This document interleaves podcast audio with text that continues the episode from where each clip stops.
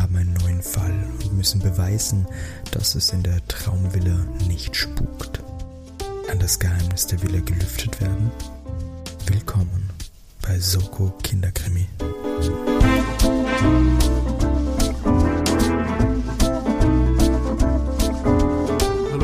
Und herzlich willkommen bei Soko Kinderkrimi, dem Rätsel Mystery Jugendkrimi Podcast für alle Enthusiasten von die drei Fragezeichen TKKG und Co. Mein Name ist Timo und heute bin ich nicht nur nicht alleine, sondern auch in einer größeren Runde vertreten. Zuallererst, wie gewohnt, euer Geschichtenerzähler der Herzen, Sascha, hallo. Hallo Timo. Und weil ja auch heute Folge 10 ist, das heißt ein Mini-Jubiläum hier, 20 Wochen quasi schon Soko Kinderkrimi, haben wir uns gedacht, wir müssen von unserem Konzept etwas abweichen, weil wir uns schon weil wir Angst haben, uns zu wiederholen. Nein, so schlimm ist es nicht, aber wir haben uns die Gelegenheit zunutze gemacht und haben unseren allerersten Gast in den Podcast geholt und deswegen sitzt heute an unserer Seite Fiona. Hallo Fiona. Hallo. Freundin des Hauses und treue Zuhörerin von Soko Kinderkrimi. Deswegen Willst du es gleich erklären, was bei Soko Kinderkrimi eigentlich geht für unsere Hörer? Ja, also ich bin ja brave Zuhörerin, das heißt, ich weiß, worum es geht.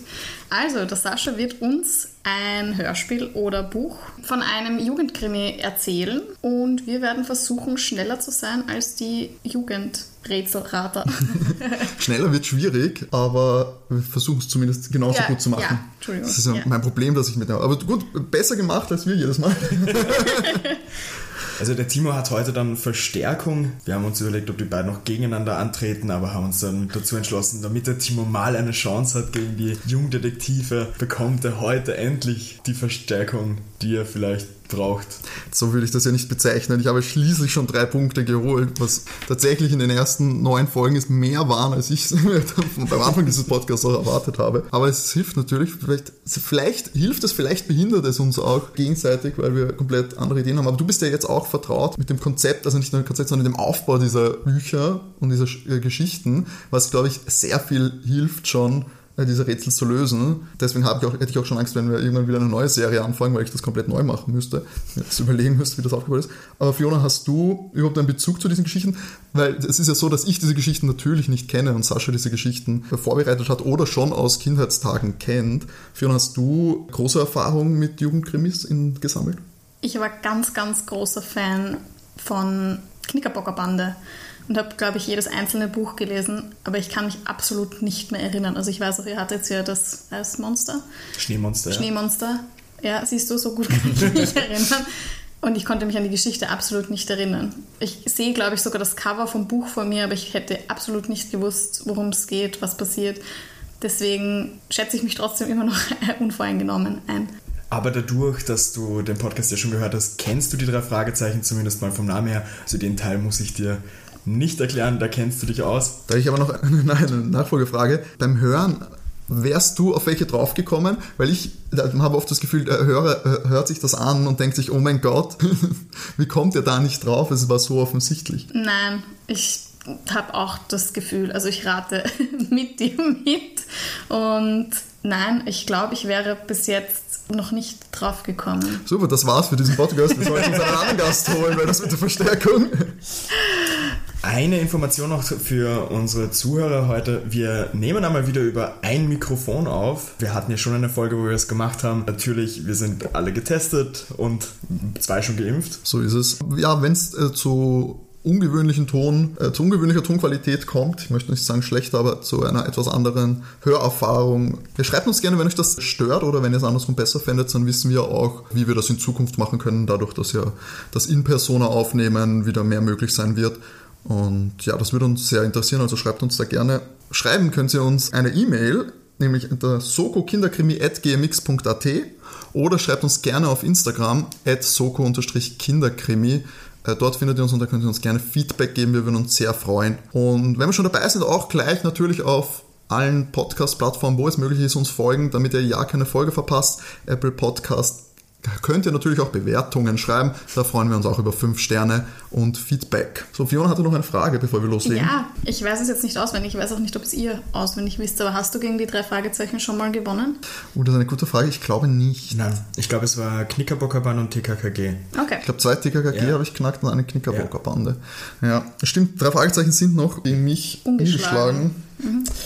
Ich, und ich sieglos, ja. Das wollte ich noch sagen, wo wir unsere Geschichte denn herhaben. Wenn ihr außerdem auch einen Wunsch haben solltet, welche Folge ihr bei uns im Podcast hören wollt, könnt ihr das natürlich auch gerne auf Instagram und per Mail machen. Äh, diese Folge, die wir heute haben, die Villa der Toten der drei Fragezeichen, wurde eben von einer Hörerin über Instagram gewünscht. Die Vivian war das. Wenn ihr von euch auch eine Folge hören wollt, beziehungsweise eine Wunschfolge hören wollt, schreibt uns da gerne. In diesem Sinne auch einen liebe Gruß an die Vivian von uns allen. Liebe Grüße auch an alle, an alle Zuhörer. Und wie gesagt, auch wenn es, wie es da schon gesagt, auch wenn ihr eigene Geschichten habt. Ja, natürlich. Also machen wir An alle Hörspielautoren da draußen. Es gibt, glaube ich, keine bessere Werbung für eure Geschichten als hier bei Soko Kinderkrimi.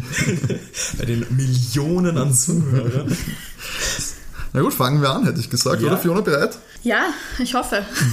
Gut. Wie ihr schon gehört habt, es geht heute um die Villa der Toten im Universum der drei Fragezeichen. Zeitlich wieder für euch. Die Erstveröffentlichung war 2003. Das Buch mit der Nummer 112, Hörspiel 114. Ich habe mir auch gedacht, das passt ganz gut. Timo, du hast dich die letzten Male immer aufgeregt, dass die drei Fragezeichen so zwei Klugscheißer sind und dass wir so komische Zitate, Rätsel haben. Das ist diesmal nicht der Fall. Also ich drücke dir die Daumen, dass das für dich Das ist besser, weil ich nicht irgendwelche Shakespeare-Zitate googeln muss. Genau.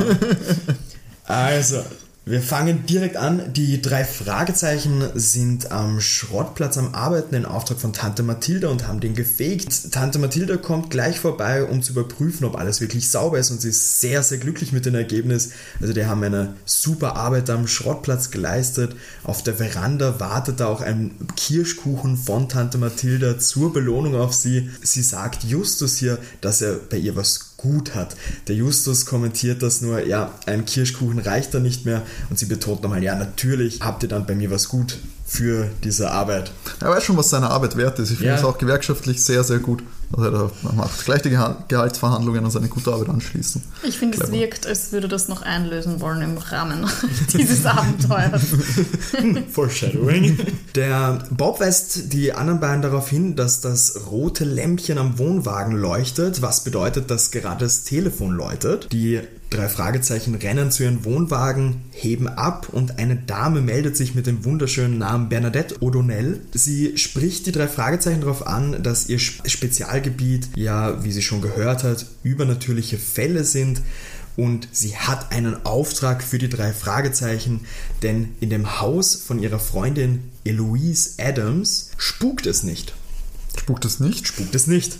Das ist genauso verwirrend für Justus, der das Problem nicht versteht. Also wir haben hier ein Haus und darin spukt es nicht. Und da erklärt die Bernadette, dass sie Beweise brauchen, dass es dort nicht spukt und wann denn die Jungs kommen können. Beweise, dass es nicht spukt. Genau. Die Jungs machen sich natürlich sofort auf den Weg. Sie kommen in eine wunderschöne Villengegend. Die Häuser sind alle absolut wunderschön und sie kommen zu einem Haus, es wird beschrieben als ein Traumhaus mit einer Rosenhecke. Es sind viele blühende Blumen und Bob kommentiert hier, dass es wie bei Dornröschen ausschaut. Bei dem Haus, bei dem sie ankommt, tragen auch gerade zwei Männer Umzugkartons ins Haus. Das dürften die letzten sein. Sie sagen dann auch zu einer Dame, dass sie jetzt fertig sind und sich auf den Weg machen. Wir erfahren hier, die Dame, mit denen die beiden Umzugsmänner da gesprochen haben, ist die Mrs. O'Donnell, mit der sie eben auch telefoniert haben. Die empfängt sie. Es ist noch eine Dame im Haus, die Cecilia, wie wir später erfahren, Cecilia Jones. Moment, aber die Eloise, der gehört das Haus. Genau, Und die zieht ein. Es ist, die waren am Weg hinein und nicht hinaus mit dem Genau, genau. Oh, die, sehr Kartons, gut. die Kartons werden reingebracht. Die Bernadette O'Donnell sagt eben, dass sie gerade erst einziehen, deshalb ist es ein bisschen chaotisch und sie sollen doch sich jetzt mal hier setzen. Und Justus fragt nochmal nach, um was es jetzt genau geht. Die Cecilia und die Bernadette berichten, es geht eben um dieses Haus. Sie glauben nicht daran, dass es spukt, eben beide nicht. Die Cecilia Jones betont auch noch, dass sie Ärztin ist. Sie ist Wissenschaftlerin. Es geht eben um die gemeinsame Freundin, der eben das Haus gehört, die Eloise Adams. Aber einziehen tut nur die Eloise. Nein, ich glaube, die Eloise zieht gar nicht ein, sondern die Bernadette zieht ein, oder? Verstehe ich das? Wartet nur, wartet nur. keine Sorge, keine Sorge. Bis vor wenigen Wochen war das Haus noch im Besitz von Dora Mastrantonio, die berühmte Opernsängerin, die vor kurzem gestorben ist. Die vier. Muss man nicht aufschreiben, die wird es nicht gewesen sein. Wer weiß, vielleicht lebt sie noch. Guter Punkt. Oder sie spukt in dem Haus herum. Vielleicht beides.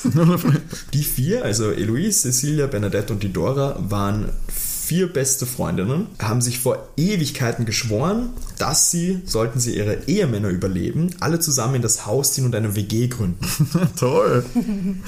Eloise und Bernadette waren nie verheiratet. Die Dora, also die Opernsängerin, ist seit 15 Jahren Witwe und Cecilias Mann, der Gilbert, ist vor vier Monaten gestorben. Eine Woche nach dem Tod von Gilbert ist die Dora dann gestorben. Sie ist tödlich verunglückt. Trotzdem wollen die drei übrig geblieben diesen Plan umsetzen, aber die Eloise will nicht in diesem Haus wohnen, obwohl ihr das Haus gehört, weil sie eben glaubt, es spukt hier. Die drei Fragezeichen meinen, dass bis jetzt alles immer Schwindel war bei ihren Abenteuern, wenn es ausgesehen hat, als wäre es etwas Übernatürliches. Bei allen Kinderkrimis über, übrigens bis jetzt. Ich glaube, wir waren nie übernatürlich. Doch bei dem Tiger-Team. Das war also übernatürlich, aber diese Pflanze, die willenlos Ja, mag, gut, ja, ja. das ist schon irgendwie, ja. das war schon irgendwie zumindest nicht unbedingt in der Realität verortet. Ja. Aber sonst, wenn es halt wirklich um so Verbrecher ging, es waren auch nie die Theorien, das ist super krass. Na, da müsste man schon in die John Sinclair-Richtung gehen mit Stimmt. übernatürlichen Kreaturen und Co. Ja, es gab halt immer diese Monster, die sich halt sehr schnell herausgestellt haben als keine Monster. Genau, das Scooby-Doo-Gag, wo Ja. dann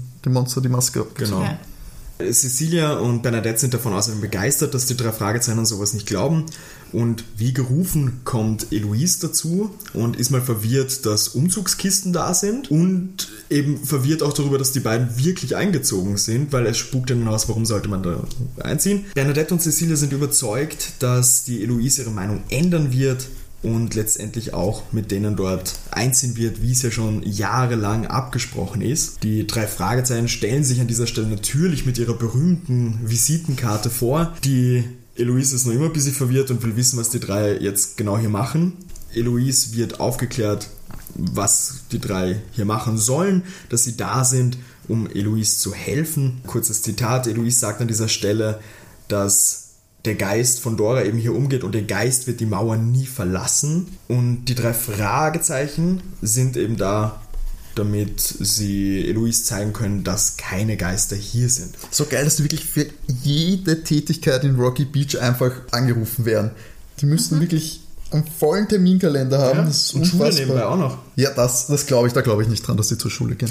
Kommt das, in dieser Folge Ah. Mist. Es ist nämlich gerade auch Schulzeit, also das machen sie alles nach der Schule noch. Und dann noch den Schrottplatz fegen Ja. und Kirschkuchen essen. Das ist busy. Aber ich ich habe als Kind so viel Zeit gehabt, die, die müssen so beschäftigt sein. Die haben Burnout mit 16. Ja. Wie alt sind die nochmal? Abhängig von den Folgen. Es gibt Ah. Folgen, wo sie dann Auto fahren und auch ein bisschen Party machen. Wirklich? Also sind, sind dann, boah, ich weiß gar nicht, in welchem Zeitraum wir hier sind, muss ich gestehen, von der 2003 von hast du dem her. gesagt, Sascha. Ja, ich vom, vom Alter. Also sie dürften schon ein bisschen, also nicht mehr dieses 13, 14, also ich nehme mal an, sie werden auch schon im, im Sie altern 16, achronistisch, ja. nicht linear. Die drei Fragezeichen altern nicht linear. Ja, schau, TKG wurde dann irgendwann mal beschlossen, ich glaube ab 2002, nagel mich nicht fest auf dieser Jahreszahl, dass sie einfach immer 14 sind. Also am Anfang gab es da auch Schwenkungen mit dem Alter und dann wurde auch mal bestimmt Das ist eigentlich das Alter für immer. Das ist eigentlich viel Ja, gescheiter. muss man eigentlich so machen. Ja, ich glaube, äh, dadurch bei den drei Fragezeichen, dadurch, dass das schon so lange geht und dass die Sprecher ja auch gealtert sind, haben sie das dann auch teilweise angepasst, weil sie noch immer die Sprecher, die von der ersten Folge dabei sind. Okay, das Also das sind wirklich dieselben Sprecher, also von den drei Fragezeichen. Ja. Sonst hat sich ein bisschen was geändert, Mm, oft durch Todesfälle Mhm. logischerweise bei älteren Leuten, aber da haben sich die Stimmen halt auch verändert und ich weiß aber da auch nicht, wie es in den Büchern geändert wurde. Mhm. Da muss man, also drei Fragezeichen kenne ich großteils von den Hörspielen. Mhm. Aber gut, zurück zu unserem Fall. Die Eloise berichtet hier auch noch den drei Fragezeichen, dass sie eigentlich weder was Übernatürliches gesehen hat oder sie hat auch nichts gehört. Sie glaubt nur wirklich daran, dass es in diesem Haus spukt und spürt, dass Doras Geist umgeht. Sie hat aber nichts erlebt oder irgendwas. Die drei Fragezeichen wissen absolut nicht, was sie machen sollen, weil erst müssen sie mal die Existenz einer Präsenz beweisen, damit der Justus es sozusagen widerlegen kann. Da schlägt die Bernadette vor, dass man doch einen Geist rufen könnte. Ja, funktioniert so Wissenschaft? Du bist anscheinend. Für das Nicht-Vorhandensein von etwas muss ich doch nicht beweisen, dass es da ist, um dann zu belegen, dass es nicht da ist. Hä? Vielleicht ist das bei Geistern so. Aber, aber Sascha, ich habe Geisteswissenschaften studiert. Anscheinend nicht erfolgreich. Man Born hat es will falsch win. gelernt. Ja, Eloise sagt dann auf diesen Vorschlag von Bernadette, dass man den Geist doch rufen könnte, dass man dazu ein Medium braucht und dass man eine Seance machen müsste. Äh, Der Justus wird da gefragt, wie lange sie da Zeit bräuchten und der Justus sagt sofort, wie aus der Pistole raus, sie sind morgen soweit. Äh, Peter ist ein bisschen verwirrt mit, wir kennen doch kein Medium und Justus antwortet darauf mit, doch, ich schon, die Dame ist sehr begabt und sie wird Doras Geist rufen können. Oh, sie betrügen sie. Ja, ich glaube auch. Gar nicht so dumm. Aber betrügen. Das finde ich für die drei Fragezeichen nicht okay. Sie haben schon einen Moralcode. Manchmal. Manchmal, nicht immer. Wir haben jetzt eine wunderschöne Szene dann. Es ist der nächste Abend, es ist Sonnenuntergang, äh, es ist ein Gewitter, der Regen prasselt runter, also perfekt für eine Seance. Und die drei Fragezeichen fahren natürlich mit ihren Rolls Royce vor, also wunderschön in der Limo von Morton werden sie hingebracht. Morton öffnet die Tür, hält einen Regenschirm und das Medium steigt aus. Tante Mathilda natürlich. Ah, der Gefallen wird eingelöst. Ich Genau. hab's euch gesagt. Äh, grell geschminkt und verkleidet wird sie beschrieben, steigt mit den drei Fragezeichen aus. Der Morten begleitet sie zur Tür. Justus stellt eben Mathilda den Damen als Medium vor. Sie gehen alle rein, auch der Morten. Es wurde schon von der Bernadette bestimmt, die Lampen sind ausgeschaltet und es wurden Kerzen angezündet, weil es ist atmosphärischer. Vollkommen klar. Kurzen Smalltalk mit der Mathilda, jetzt nichts Wichtiges an dieser Stelle und setzen sich an einen runden Tisch, der laut Mathilda benötigt wird für so eine Seance. Den Rest hat die Mathilda dann auch mitgebracht, nämlich so ein äh, Ouija-Brett. Ein Glas braucht sie dann noch und dann geht's auch schon los mit der Seance. Die Mathilda gibt dann Anweisungen und das Glas fängt an, sich zu bewegen. Man merkt hier auch von der Stimme der Sprecherin, dass die Mathilda in der Situation etwas unrund ist und sich eher unwohl fühlt, dass sie sowas nicht so oft macht. Und wir erfahren, dass der Name des Geistes Dora ist. Welch ein Wunder. Die Botschaft geht auch weiter, nämlich, dass sie ermordet worden ist. Dass es kein Unfall ist anscheinend, wie von der Polizei festgehalten, sondern sie wurde ermordet. Wer nimmt dann der Seance? Aller Teil? Alle, Alle? bis auf den Morton. Also klar. Der- Morgen okay. ist wieder gegangen. Nein, nein, der ist mit reingekommen. Ja. Der wollte eigentlich in der, im, im Auto warten, aber die Bernadette meint, er soll reinkommen, aber der steht einfach mal da. Das ist übrigens so ein Set. Okay, das ist wichtig. Das ist übrigens so ein Setup für so ein klassisches, für einen klassischen Horrorfilm eigentlich. Jetzt nach der Seance, alle Fenster, alle Türen gehen zu und dann schnappt sich der Geist erstmal einen nach dem anderen. Das, ich glaube, den, den Twist, auf den warte ich noch von den drei Fragezeichen. Aber der Morten ist noch im Haus. Genau, der Morton ist im Haus. Ach, der Morten wird nichts damit zu tun haben. Na, vielleicht unterstützt er die Mathilde, damit sich das Brett bewegt. Ah, das Glas. Ja, aber sie sind doch alle, müssen da nicht alle auf das Glas greifen? Ja. Es greifen so, alle auf das stimmt. Glas. Genau. Ja, der, Morten, der Morten ist auf Arbeit, genau, mit Tante Mathilda nichts damit zu tun hat. Die kommt immer vor. Ja, ja, aber die ist ja da jetzt aktiv eingebunden in das Ganze. Da müssen sie ja gesagt haben, was sie zu tun hat. Ja. Wie diese Botschaft außerdem kommt mit den ähm, ermordet, ruft die Cecilia auf, ermordet, Dora ist ermordet worden und klappt zusammen. Die Freundinnen helfen ihr gleich. Also die hat das anscheinend mehr Die. Ärztin. Genau, das anscheinend ziemlich mitgenommen. Und da kommt der Morden auch schon ran und äh, sagt den drei Fragezeichen, dass ein Mann von draußen aus dem Garten hereinschaut seit Beginn der Seance. Die drei Fragezeichen rennen da auch los, um sich den Mann zu schnappen. Äh, der läuft natürlich davon und verschwindet auf einmal spurlos. Das wundert natürlich die Jungs. Die Hecke, die Rosenhecke ist komplett unversehrt. Der Mann ist weg, also man sieht auch keine Spuren. Und der Morten kommt auch von der Straße her, dort hat er ihn auch nicht gesehen. Es ist wirklich, als hätte sich dieser Mann in Luft aufgelöst. Wie ein Gespenst. Ba, ba, ba. Fiona muss jetzt nämlich gleich aus, Fiona ist kein Fan von Horrorfilmen. Ich glaube, das nimmt in eine Ich bin ganz, schon ganz nervös. das nimmt in eine ganz fiese Richtung. Ich halte mir schon die Ohren zu.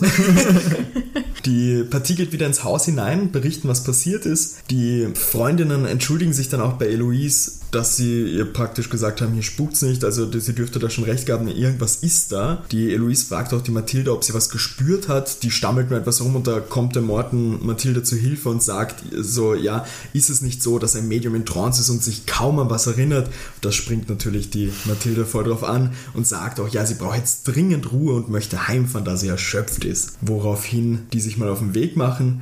Aber es kommt noch die Frage, bevor die drei Fragezeichen nachgehen, über den Tod, wie das genau abgelaufen ist von der Dora. Es ist nämlich die Information, dass es ein Unfall war. Die Dora wurde von ihrer Putzfrau gefunden und lag am Ende der Treppe. Sie dürfte diese hinuntergefallen sein. Die Putzfrau hat dann eben die Rettung gerufen. Ähm, Die Rettung konnte aber nichts mehr tun. Die drei Fragezeichen wollen logischerweise recherchieren, um eben, sollte das wirklich ein Mord gewesen zu sein, um diesen Mord aufzuklären. Das war was, das irgendwann logisch in dem Haus war, das mit Genau, dem- okay. genau. Am Heimweg im Auto sagt der Justus noch, dass die Sache stinkt und dass das auf jeden Fall ein neuer Fall ist, weil hier geht etwas sehr Komisches vor, aber es ist bestimmt nichts Übernatürliches. Bin gespannt. Ich, ich, ich habe, eine, habe schon so eine erste Ich auch. Zwischenahnung. Und das ist, es, es geht natürlich, wie immer, geht es um Immobilien. Hau- Haut's mal raus, ich bin gespannt. Na, ich habe noch eine Frage. Warum haben Sie der Tante Mathilde gesagt, dass die sagen soll, die ist ermordet worden? Das verstehe ich nämlich auch nicht. Haben sie auch nicht. Die hat das wirklich gespürt. Nee, aber Gläserrücken ist ja dieser Quatsch, wenn man es jetzt so runterbricht, wo alle hingreifen und dann macht das irgend, irgendwer lenkt schon und Mathilda war über die Nachricht sehr überrascht. das heißt, der, irgendeine von den Personen, die da So, mitgemacht ja. hat, hat das Glas Ja, mit am die meisten gelenkt, Naja, nein, die, das die, Sinn. darauf aus ist, dass irgendwer doch glaubt, dass es spukt. Am ersten, ja, ich habe, ich, na, ich so weit will ich noch nicht gehen, dass ich den Namen in den Raum werfe. Ich möchte die guten Damen nicht vorverurteilen, wie ich so gerne mache. diesem Podcast. Aber das Gute ist, diesmal kann ich wahrscheinlich mit einer Dame sehr schlecht falsch liegen. Na, ich denke ja, aber ich glaube, ich bin da vielleicht auch komplett falsch. Aber ich finde es ja schon ein bisschen komisch, dass der Mann von der Cecilia so knapp gestorben ist zu Dora. Vielleicht ist der gar nicht gestorben und der schon durchs Fenster. Der wollte mit ihr durchbrennen. Stimmt, das ist ein guter Punkt. Ja, uh, das ist sehr gut. Ja, ja, ja. Und wir, aber wir sind schon wieder beim Mord und Totschlag und das finde ich schon wieder. Ich bin wieder mal schockiert, wie brutal das sein soll. Allein, dass es heißt, die Villa der Toten. Ja, gut, aber da das klingt wie so, das könnte doch so ein Gänsehaut-Jugendkrieg-Gruselbuch sein. Ja, Jetzt kommen wir zu dem, was sich schon ein bisschen angeteasert hat. Der Bob hat nach der Schule recherchiert und hat herausgefunden, Ach so, man, nach der Schule. Ich habe gedacht, das ist wirklich eine Episode, wo sie in den Klassenzimmern Nein, sitzen. nein, das nicht. Und hat herausgefunden, dass sie bei dieser Sitzung eigentlich alles falsch gemacht haben. Das Medium ist eigentlich für das Ouija-Brett überhaupt nicht nötig. Braucht man eigentlich keins. Und es wird auch kein Glas verwendet, sondern so ein Das Holzplättchen. wäre eine Wissenschaft. Ja. Das Einzige, was wichtig ist, ist, dass alle daran glauben und keine Zweifler dabei sind. Aber das war ja gestern, wie sie das gemacht haben, war das ja überhaupt nicht der Fall, weil viel mehr Leute daran gezweifelt haben. Er hat natürlich auch noch gleich mit Anna Maria, der Putzfrau, geredet. Er hat ihn befragt zum Ablauf, wie sie eben die Dora gefunden hat. Die Anna Maria hat er betont, ganz wichtig betont, dass sie in all ihren Diensten immer pünktlich war. Sie war immer um 16 Uhr zu Dienstbeginn im Haus, hat sich mit ihren eigenen Schlüssel reingelassen. 16 Uhr war Dienst. 16 Uhr und hat eben die Dora gesehen, war absolut schockiert, hat die Rettung gerufen und war super überrascht, dass die in zwei Minuten da war. Aber die Rettung konnte nichts mehr machen. Wie der Bob das erzählt, ist der Peter mal baff, dass die Rettung so schnell da ist. Also zwei Minuten ist, ist eine schnelle Zeit, auch für Rocky Beach anscheinend.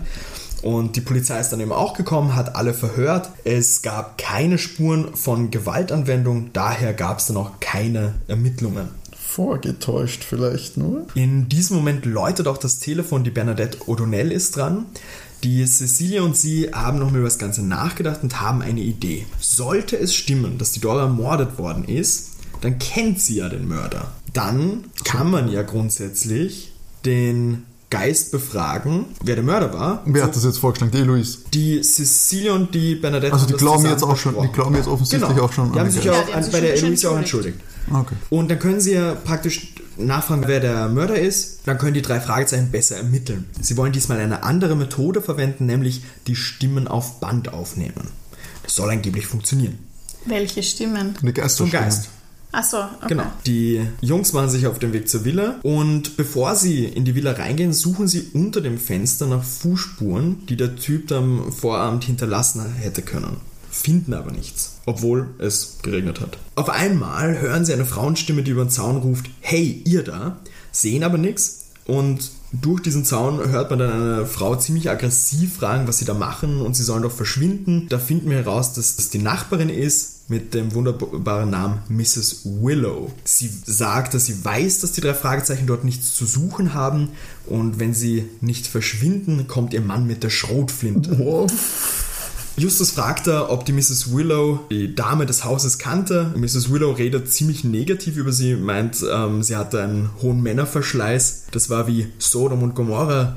Und war immer rausgeputzt und ihre Freundinnen waren nicht viel besser. Sie kennt die drei von früher, sehr hochnäsig, besonders Mrs. Jones, oh nein, Dr. Jones war besonders hochnäsig und die Adams, also die Eloise könnte einem fast leid tun, die war schon fast die Leibeigene der Mastrantonio. Das obwohl sie vor 20 Jahren was mit Mr. Adams hatte.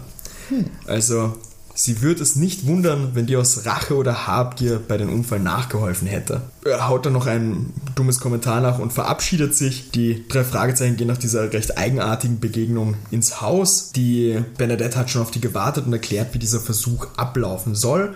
Der Justus ist da ein bisschen misstrauisch und schlägt vor, er hat ein eigenes Gerät mitgebracht für die Aufnahme, doch eine eigene Kassette. Das sollen sie doch verwenden. Es hat niemand was dagegen. Also wird das Gerät aufgestellt, Mikrofon platziert, Kassette kommt rein, alles vom Justus gemacht. Sie beginnen die Aufnahme. Sie fragen zuerst, ob die Dora da ist. Dann warten sie ein bisschen, bitten darum, mit dem Geist zu sprechen sozusagen und fragen dann auch, wenn du ermordet wurdest, kennst du denn deinen Mörder? Sag uns, wer dich umgebracht hat. Dann kommentiert eine der Damen noch, wir vermissen dich, Dora. Und es dürfte recht emotional für alle sein, weil man hört dann so ein Rumgeschluchze, nachdem sie die Fragen gestellt haben. Der Justus spielt das Band dann direkt auf sein Gerät ab. Es ist ein sehr starkes Rauschen zu hören. Weshalb Das war eine Kassette. Was glaubst du? Weshalb man aber auch die normalen Stimmen, also die, was aufgenommen worden sind, kaum versteht. Was ziemlich blöd ist, weil wenn da dann irgendeine Geisterstimme was sagt, versteht man das natürlich noch weniger. Gab es 2003 nicht schon CDs? Bestimmt. Mm, Dr. Jones schlägt dann vor, dass die Dora ja als Oberste eine riesige Anlage hatte, dass man das dort abspielt. Vielleicht ist das besser und die hat nämlich auch einen Equalizer, um die Klangqualität zu verbessern. Der Justus fragt, warum die nicht verwendet worden ist zur Aufnahme. Die hat aber kein Mikrofon, kein eingebautes und deshalb haben sie das nicht gemacht. Jetzt wird dann die Kassette auf dieser Anlage abgespielt und welch ein Wunder, eine Geisterstimme ist zu hören. Es ist relativ leise und eine, eine ich habe es mal beschrieben als zarte Stimme und diese Stimme benennt den Mörder mit er ist hier. Es wird kein Name genannt. Es ist auch nicht eindeutig für den Justus, ob das wirklich die Dora ist von der Stimme her. Also es ist nicht wirklich, es ist Naja, eine weibliche auch nicht. Stimme. Es ist ein weltberühmter Opernstar, also die Stimme, die Stimme kennt man gerade, die Kennst du nicht alle weltbekannten Ja, Opernstars, die Stimmen? Aber müssten nicht die anderen Freundinnen erkennen, ob es sie ist oder nicht? es wird nicht wirklich kommentiert, also die sind recht überrascht. Ich glaube, wenn man ein Geist ist, kommt man nochmal so in einen Geisterstimmbruch. Und Ja, dann hat er stimmt, automatisch eine andere Stimme. Klar. So klingen ja, so, ja, "Huhu." so, so diese Geister. Ja, muss ich erst, muss ich erst ähm. Ja. Der Justus möchte die Kassette auch untersuchen, weil traut dem Ganzen logischerweise nicht und möchte die auch in die Zentrale mitnehmen. Das macht er eben auch. Es vergeht wieder ein Tag. Sie finden heraus, also die drei Fragezeichen finden heraus, dass die drei Damen erst am Abend wieder in die Villa kommen, weshalb der Justus dann beschließt, wir können uns die Villa doch mal per Tag anschauen.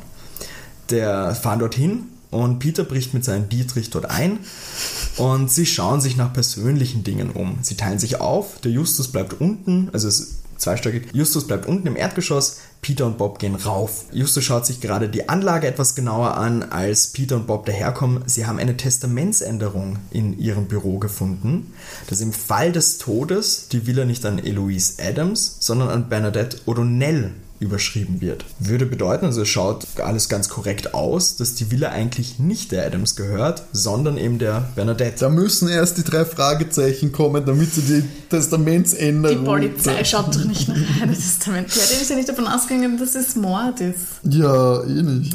Aber aber ich blicke blick noch nicht ganz durch, aber machen wir weiter. In dem Moment erschreckt sich der Peter ziemlich, weil äh, es hat geblitzt und dass jetzt auf einmal, es war gerade wunderschön, dass jetzt auf einmal ein Gewitter losgeht und da sieht der Justus, dass jemand von draußen ein Foto von ihnen gemacht hat. Die drei Fragezeichen rennen nach, es ist eine Figur in einem schwarzen Regelmantel, mehr kennen sie nicht. Und auf einmal ist auch diese Figur wie vom Erdboden verschluckt. Arno Löwe, Kriminalreporter.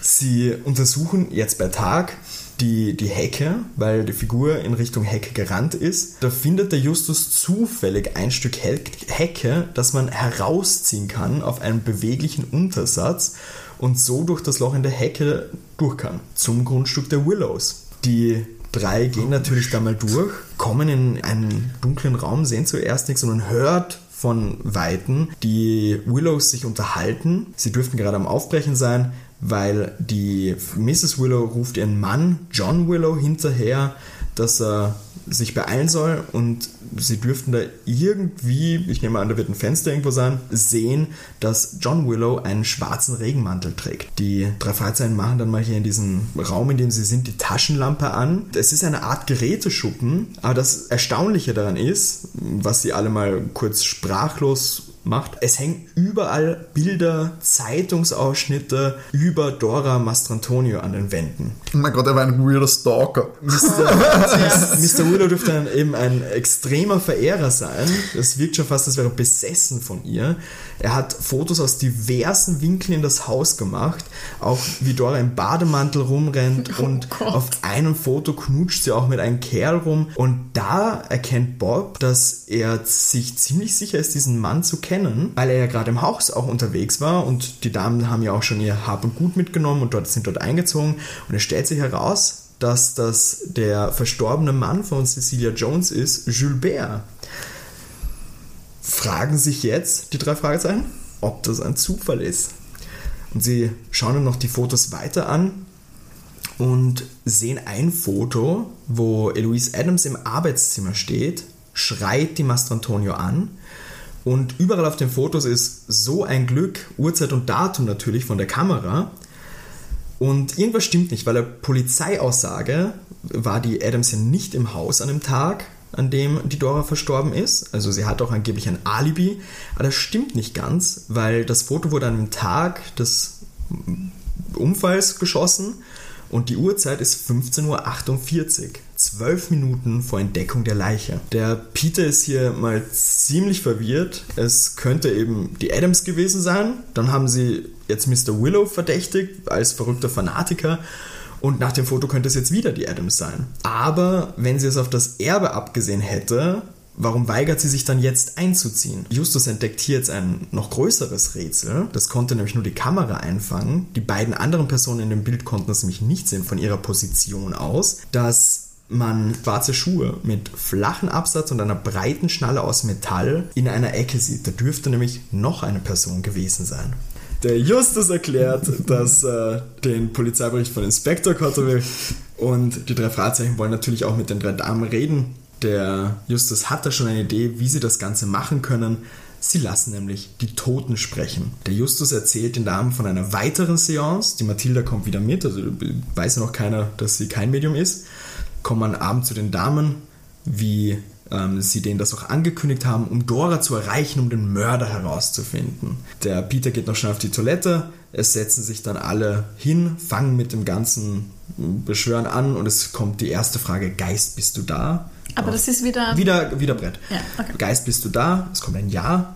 Dora, bist du es? Darauf wird mit Nein geantwortet. Dann kommt die Frage, Geist, kannst du uns deinen Namen nennen? Die Antwort ist Gilbert, der Mann von Dr. Jones. Dann fragt die Mathilda wieder, was willst du von uns, Geist?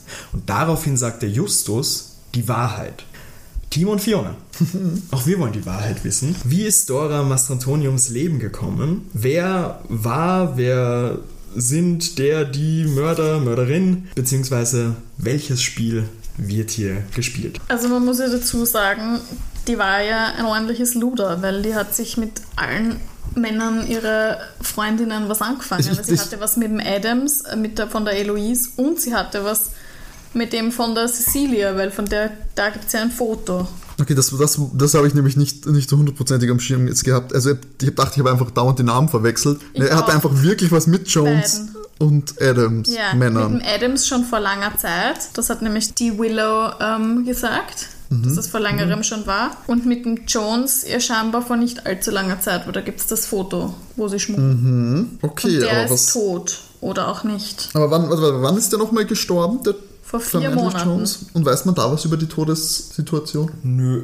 Gar nichts, das ist ja enttäuschend. Ich vor glaub, der vier ist Monaten, also vier. Monate vor der Dora. Aber wie soll die Cecilie das nicht mitbekommen, dass der Mann untertaucht und gestorben ist? Weil sonst hätte man da irgendwie ein Thema draus Ja. gemacht, dass er irgendwie so, ja, oh ja, aber er ist, weiß nicht, mit dem Boot rausgefahren und nicht wiederkommen. Aber es wäre so obvious, wenn die Cecilia das halt alles als Eifersucht eingefädelt hat.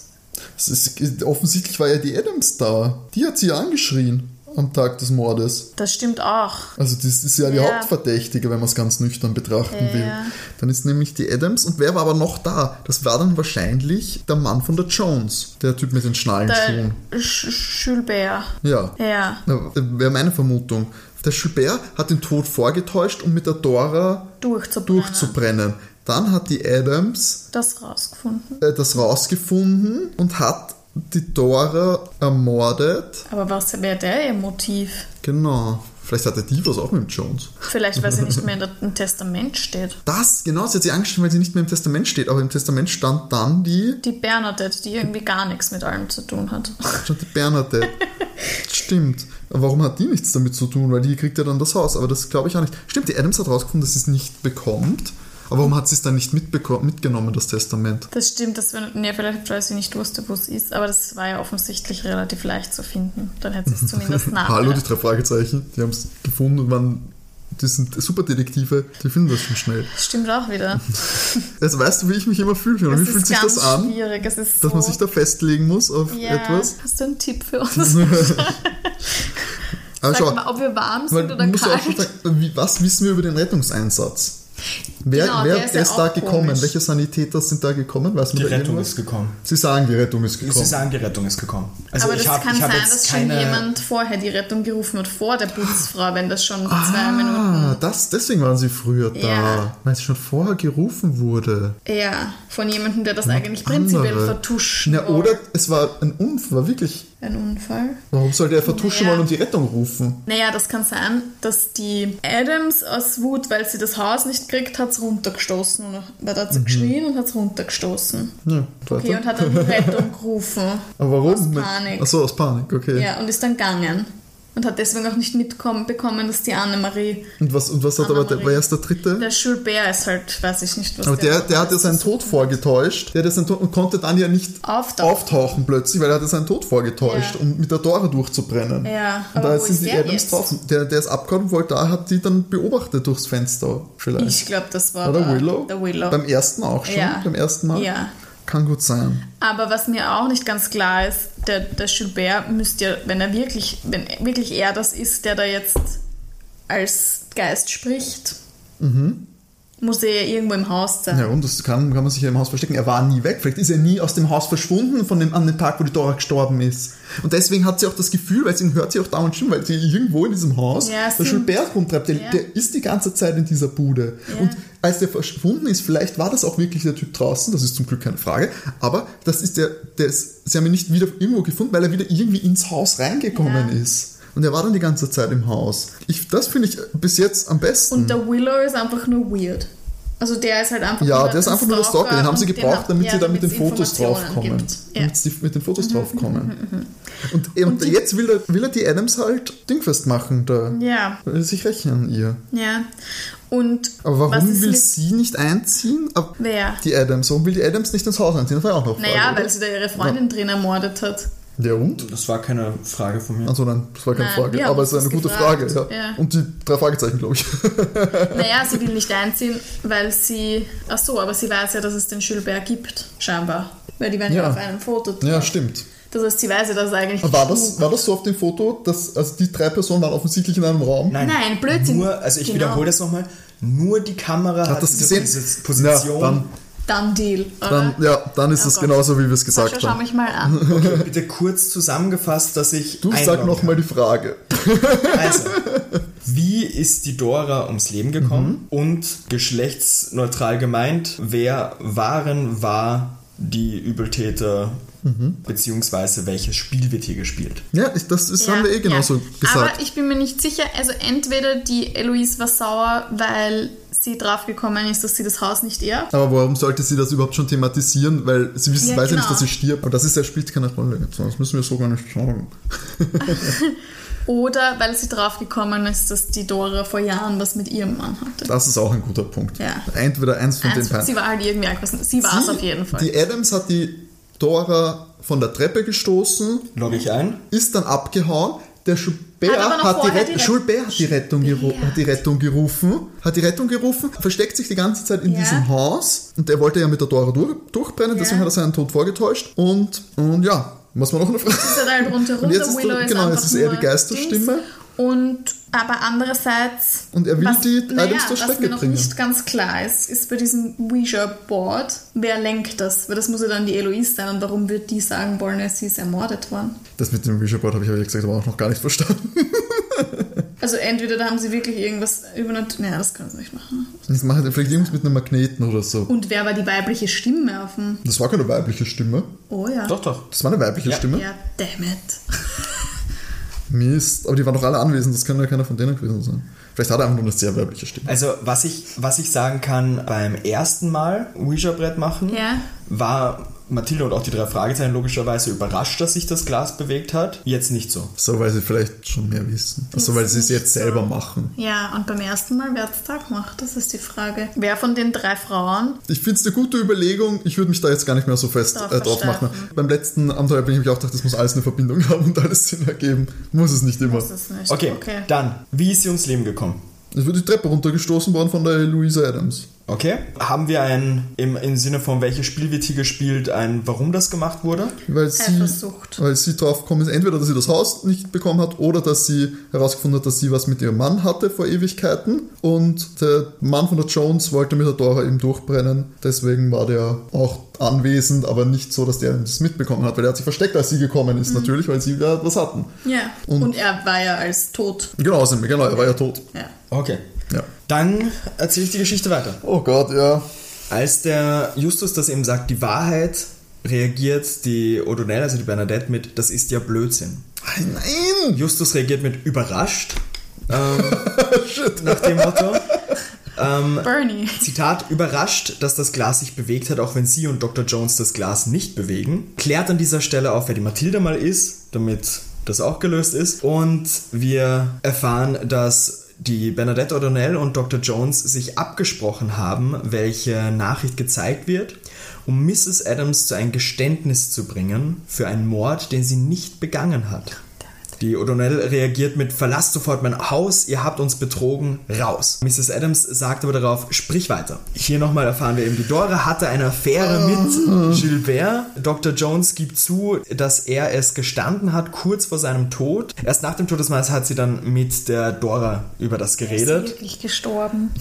Er ist wirklich gestorben, ja. Ich traue einfach niemanden mehr in Äh, diesen nach, Stories. nach Gilberts äh, Beerdigung hat Mrs. Adams mit der Dora auch wegen der Affäre gesprochen, hat das von Bernadette erfahren. Als sie dort ankam, also die Mrs. Adams bei Dora, war die Dora schon absolut geladen, was die Mrs. Adams sich nicht erklären konnte. Und die Dora ist vollkommen ausgerastet, was die Mrs. Adams nicht weiß. Davor hat sie bereits mit Dr. Jones gestritten. Die war nämlich auch im Haus. Was man an den Schuhen weiß, das hat der Peter rausgefunden, weil er war nicht auf der Toilette, sondern hat Schränke durchstöbert. Und Mrs. Adams ist ziemlich überrascht, dass sie die nicht gesehen hat, aber hat sich anscheinend gut versteckt. Die Mrs. Adams erzählt dann weiter, dass sie beim Streiten mit der Dora durchs Haus gelaufen sind, rumdiskutiert haben und die Dora stolpert über eine Falte im Teppich und stürzt. Der Justus glaubt ihr, da sie es auch war, die den Krankenwagen gerufen hat. Wie die Dora da gelegen ist, hat sie noch geatmet. Die Mrs. Adams wusste nicht, was sie tun sollte, hat die Notrufnummer gerannt und ist weggerannt. Das hatten wir richtig. Ich war, Das so, stimmt. ich, war sehr, ich war sehr stolz auf euch. ähm, die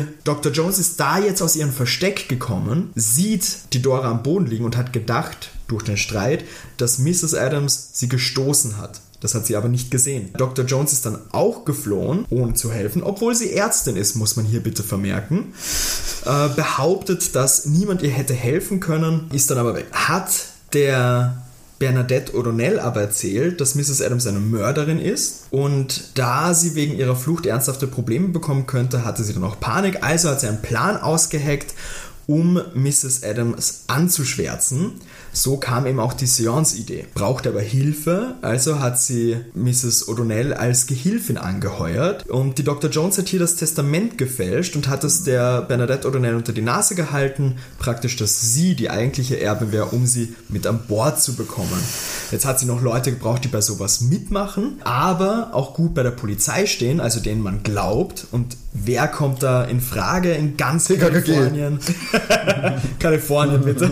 Falsches Land. Die drei Fragezeichen. Die Kassette war ein bisschen verzwickt, gibt der Justus zu, da das Gerät von der Dora ja doch ein Mikro hatte, wie er dann drauf gekommen ist. Aber es wurde einfach ein zweites Band, das im Gerät drinnen war, gleichzeitig beim Abspielen der einen Kassette überspielt. So konnte der Justus auch die Kassette mitnehmen und beim Zuhause anhören hat er trotzdem die Stimme gehört. Das war nämlich auch kein Rumspielen mit einem Equalizer, sondern das Anstellen von dem. Ziemlich genialer Trick von Dr. Jones. Und ziemliche Lüge für uns.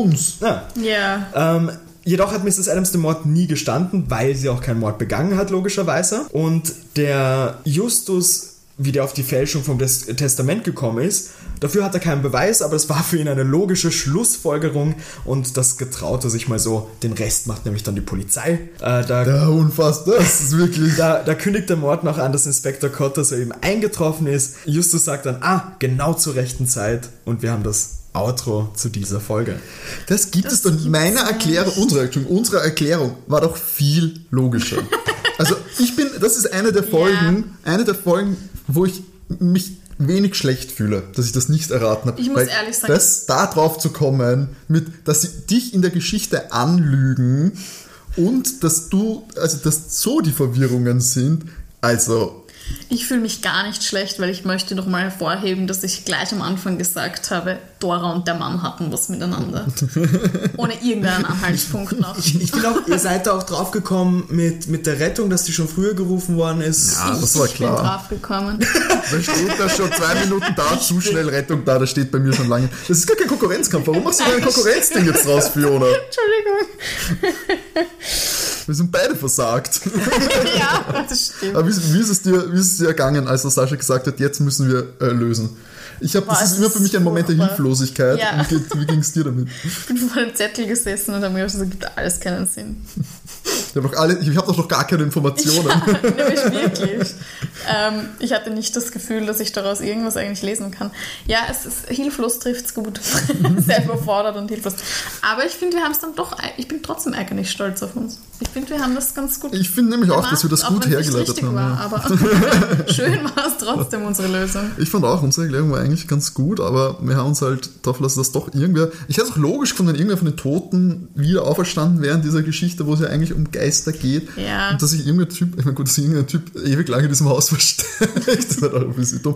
Aber dass eben wirklich diesen armen Mr. Willow so als, wirklich Ja. als Red Herring da irgendwie verwendet. Ja, na gut. Haben wir diesmal verloren, habe ich. Aber schlussendlich, Einen ich halben muss ja. Punkt, finde ich, solltest du kriegen. Ja, es gibt keine halben Punkte. Das Nein, haben wir das schon mal blöd. gesagt. Das haben wir schon mal gesagt. Ähm, 7 zu 3 steht es damit für die Kinderdetektive. Ja, und ich muss das. Gästekonzept nochmal überdenken, glaube ich.